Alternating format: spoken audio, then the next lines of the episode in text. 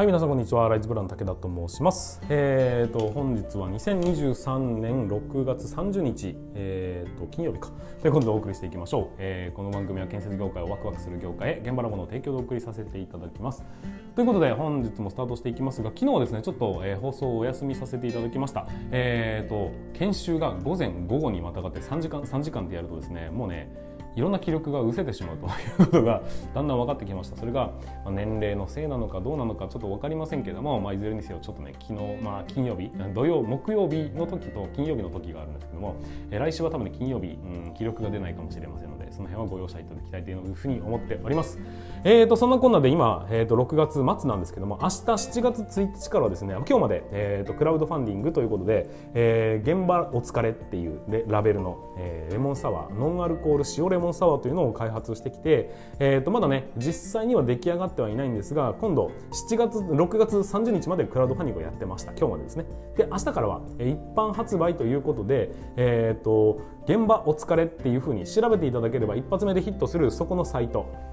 の方で、え、先行予約を開始したいというふうに思っております、え、クラウドファンディングよりは一段階ちょっとね金額が高くなってしまう部分はご容赦いただきたいんですけども、え、その代わり、えーと、法人向け現場向けに請求書で、えーと、やり取りをすることができますよというようなそんな、えーと、フォームを用意させていただいております、えー、なんていうのかな。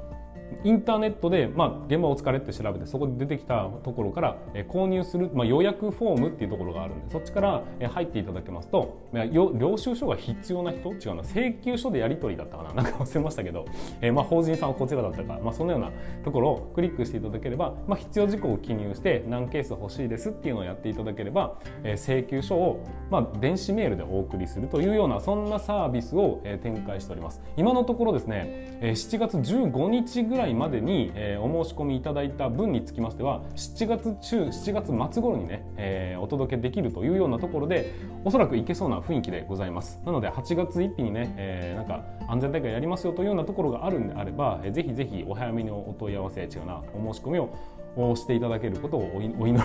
お願いいたします。で、まあ、請求書でやり取りできますんで現場として頼むこともできますし会社として頼むこともできます。えー、もちろん、えー、違うね、えー、コンビニでいいんだよねとか、えー、そういうような個人の方たちも買えるような仕組みにはしておりますんで、えー、ぜひぜひ、えー、気兼ねなくお問い合わせいただきぜひ購入していただければなというふうに思っております。まあ、いずれにせよですね限定500ケースなんです。もうね泣いても笑ってもそれしか作りません、まあ、もしかしたら、えー、爆発的にヒットすればね、えー、何か考えるかもしれませんが今のところは考えておりませんなので、えー、世の中に1万2000本しか出,、ま、出回らないというような、えー、そんな、えーと、商品になっておりますので、まあ、それでねもうクラウドファンディングで購入された方もいらっしゃいますのでもっともっと少ないです。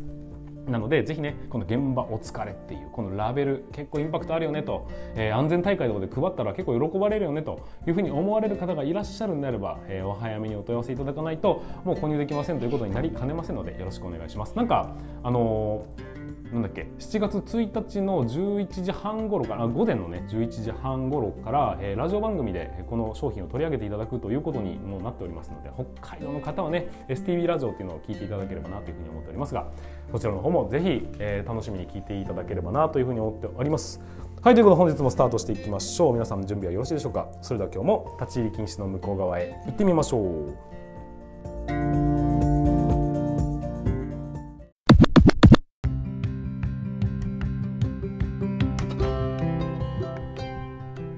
皆さんこんにちは。ライズプランの武田と申します。え、建設業を持ち上げて楽しい仕事にするために YouTube チャンネル建設業を持ち上げる TV を運営したり、ネマラボというサイトでは若手育成の 若手の育成、働き方改革の取り組みをさせていただいております。はい、ということで本日もスタートしていきますが、今日の本題は何かと言いますと、えー、結果の出る努力なんてするなということでお話をしていきたいというふうに思っておりますので、ぜひ最後までご視聴いただければなというふうに思います。ちょっとね、語弊がある言い方になっておりますが、結果の出る努力はするなではなくて簡単に結果の出るような努力なんて価値がないよっていうそんなお話をさせていただきたいというふうに思うんです。あの価値って何ですかね？いきなりどうしたってね、えーと、仕事をする上では、まあ、仕事をしてねお金を稼ぐっていうことは別の言い方で例えますと、えー、価値を与えること誰かに価値を与えること。これが仕事をするっていうことなんです。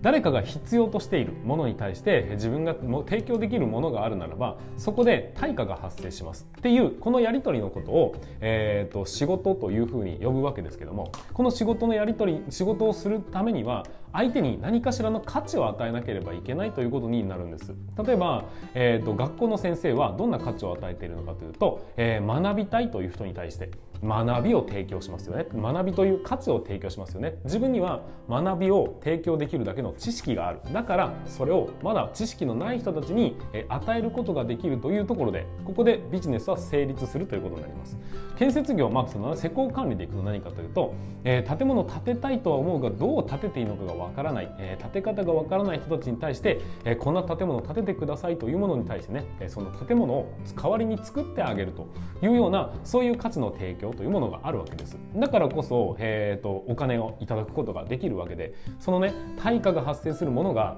ハードルが高ければ高いほどそしてうんと希少性が高ければ高いほどその価値というのはぐんと上がっていくというようなことになるんです。ここまでのまずはねお話価値とは何なのかっていうところを分かっていただければ、えーとすぐに結果の出るも努力というものに価値はそんなにないんだよっていうことが分かっていただけるというふうに思うんです。そうだな。例えばですけどもうんとレジ打ちの仕事。あまあレジ打ちをしっかりとやっている人たちにとってみるとちょっとそんなに簡単じゃねえよと言われるかもしれませんがちょっと簡単にお話をするので例えとしてお話をお聞きいただければなというふうに思います。レジ打ちの仕事っていうものがあったとしましょう、えー、例えばね、えー、お客さんからいただいた商品をピッてかざしていくらピッてかざしていくらっていうのを繰り返して合計はって言ってお金をもらってお釣りを渡すというようなその一連の流れの仕事ってありますよね。これって多分皆さんまだやったことない人の方が多分多いんじゃないかなと思うんですがおそらくですけどやり始めてからまあ数時間ぐらい経てばおそらくですけど操作方法も分かり流れが分か分かってくるんで多分できるようになると思うんです。まあ当然ねそこからスムーズにやるためには、えー、当然経験値が必要なのかもしれませんができるようになるための時間ってそれほどないですよね。つまり、えー、それも当然代わりにね、えー、とお金を、まあカウントしてあげてそしてお金をもらって渡すという、えー、そのところに、うん、自分ができないものを代わってもらってるっていうところになるのかな？これはね、えー、そこに価値が発生してるということになるんです。だけど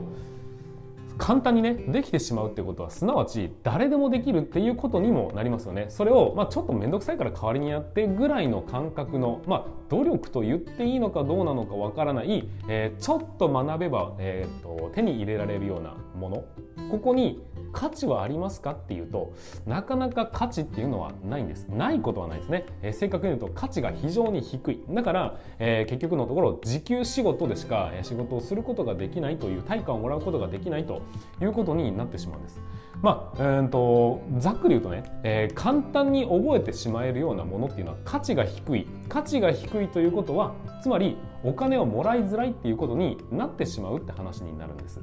誰かのためになりますっていうのはすなわち誰かができないこと誰かが悩んでいること誰かが不安に思っていることを取り除くもしくは成長させてあげる。そういうところに価値というのは生まれることになるわけです。ということは誰しもが簡単にできてしまうようなことっていうのはそれはね他の人でもできることになっちゃうんです。だから助けを求めるっていうことではなくて、まあ、面倒くさいからやってくんないみたいなことになってくるのでそこの価値っていうのは非常に低いものになるんです。皆さんは、えーと、仕事を進めていく上でなかなか大変だなと思う場面ってないでしょうか、まあ、施工管理はねとかく、えー、仕事量も多いですし仕事仕事の守備範囲も広いですし覚えることだってたくさんある。だから、えー、仕事も大変だよねっていうふうに思う部分があると思うんですがそういうふうに簡単に覚えられないもの、えー、ハードルがめちゃくちゃ高いものっていうのはまあ覚えていくまでの階段としてはね非常に大変だとは思うんですがただしね努力っていうのは、まあ、最初に戻りますが努力というものは、えー、すぐに達成できるようなものに対しての努力というのは価値が低いんです。すなわち施工管理が難しいと感じる人が多ければ多いほど、えー、これ無理だよと。俺にこんなことやるなんてそんなもん物量的に無理だろうがっていうふうに思ってみたりだとかこれいつまでたったら一人前になれるんだろうかっていうぐらい種類が多かったりハードルが高かったり精密性が高かったり、えーと、極度の大きなねスキルみたいなものを要求されるもの。こういうところにチャレンジをすればするほど価値というのはどんどんと高まっていき当然ニーズも増えてくるっていうことってお分かりいただけるでしょうか？皆さんがね何かに努力をする。例えばうんと何かができるように資格試験を、えー、受けてみようと努力する。これも十分な価値になるとは思うんです。その結果ね得られる、えー、資格を持って何かを誰かに提供することができるよねっていうことも、まあ、努力の価値ではあると思うんですが、えー、その価値が簡単に手に入れられるものとそうじゃないものってありますよね。そうなった時にできれば僕はですね、えーと、簡単に手に入れられる努力っていうのはもうさらりと流していってそれができるようになったから価値が高まったと感じるのはちょっと置いといてほしいかなというふうに思います。当然そういうのもね、え積み重ねっていうのは大事なんですけどもそれよりも何よりもすぐに結果が出ないっていうことに悶々とするという気持ちではなくてすぐに結果が出ないものということは価値が高いことを俺はやってるんだというふうに、まあ、気持ちの中で思うっていうことが僕はね大切なことなんじゃないかなっていうふうに思うんです。とにかく成長していくことによって誰かのためになるその領域が増えていくっていうことになるわけですよ。その領域が増えれば増えるほど必要としてくれる人も増えていくことになりますんで世の中に与える価値というのは大きくなっていきます。だからすぐに手に入れられる努力というのは価値がないんです。むしろ、えー、やってもやっても全然成長した気がしないとかやってもやってもうまくできるようにならないというものにそれでもチャレンジし続けるということ最終的にま5年かかって10年かかってなんとかできるようになりましたというものっていうのは他の人も5年10年かからないと手に入れられることができないそういうスキルなんです。これはめちゃくちゃ価値が高いものなんだなっていうふうに僕は思うんですよ、まあ、だからね、えーと、そういう人たち、まあそのね、今の僕らがやっている施工管理の仕事というものは非常に難しくて、えーと、離職率も非常に高いやっぱりね難しくいろんな忍耐力も必要ですし努力し続けるということも大変な仕事なんです。でもねそこを乗り越えた時には必ず皆さんの価値というものは非常に大きくなっているんだということを信じていただきたいなというふうに思うんです。まあ、別にね施工管理に限った話ではないです、えー、とにかくやってもやってもなかなかうまくならないようなものであればあるほど世の中に対する価値というのは大きくなりやすい部分の、えー、大変あると思いますし、えーと、簡単に手に入れるからちょっとやってみようかなっていうことにちょっと逃げてしまいがちなんですけどもそうではなくてそういうふうにすぐに手に入れられるものっていうのは価値が低いんだと。だからもっともっとね、えー、豊かな生活をしたいと思うんであれば自分の成長をもっともっと,、えーと、なんていうかなえレベルを上げていきたいというふうに思うんであればやっぱりすぐに手に入れられるそういう努力ではなくてえーと、これはなかなか大変だぞというものにチャレンジしていくそういう努力の方が世の中に対しては、えー、価値がありますし皆さんも達成した時のその達成感とかやりがいみたいなのは感じやすいそういうところになっていくんじゃないかなっていうふうに思うんです。まあ、周りの人がねみんなできてるものを自分ができたからってふーんってなっちゃうじゃないですか。だけど周りの人が全然できないものを自分だけできるんだよねってなると何かあった時に頼みますよね。ちょっと悪いこれやってくんねえかなっていうふうに頼まれますよね。これを価値と呼ぶんです。だから皆さんも、えーと、頼りにされるためにはやっぱり誰もが手に届かないような手の届かないような高いところにあるものをやっぱり地道に積み上げていくことによって、えー、手に入れることができる。こういうふうにして手に入れたスキルだとか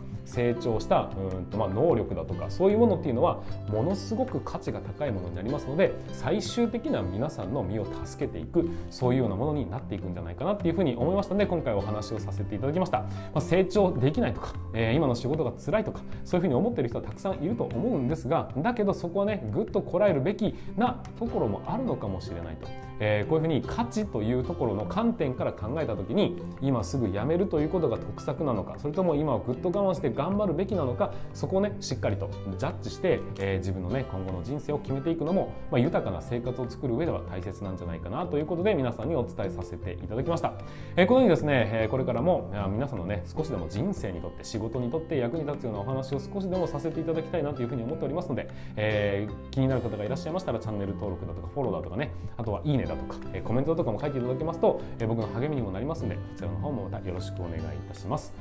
はいということで本日もすす、と、最後までご視聴いただきましてありがとうございました。また、え次回の放送でお会いいたしましょう。それでは全国の建設業の皆様本日もご安全に。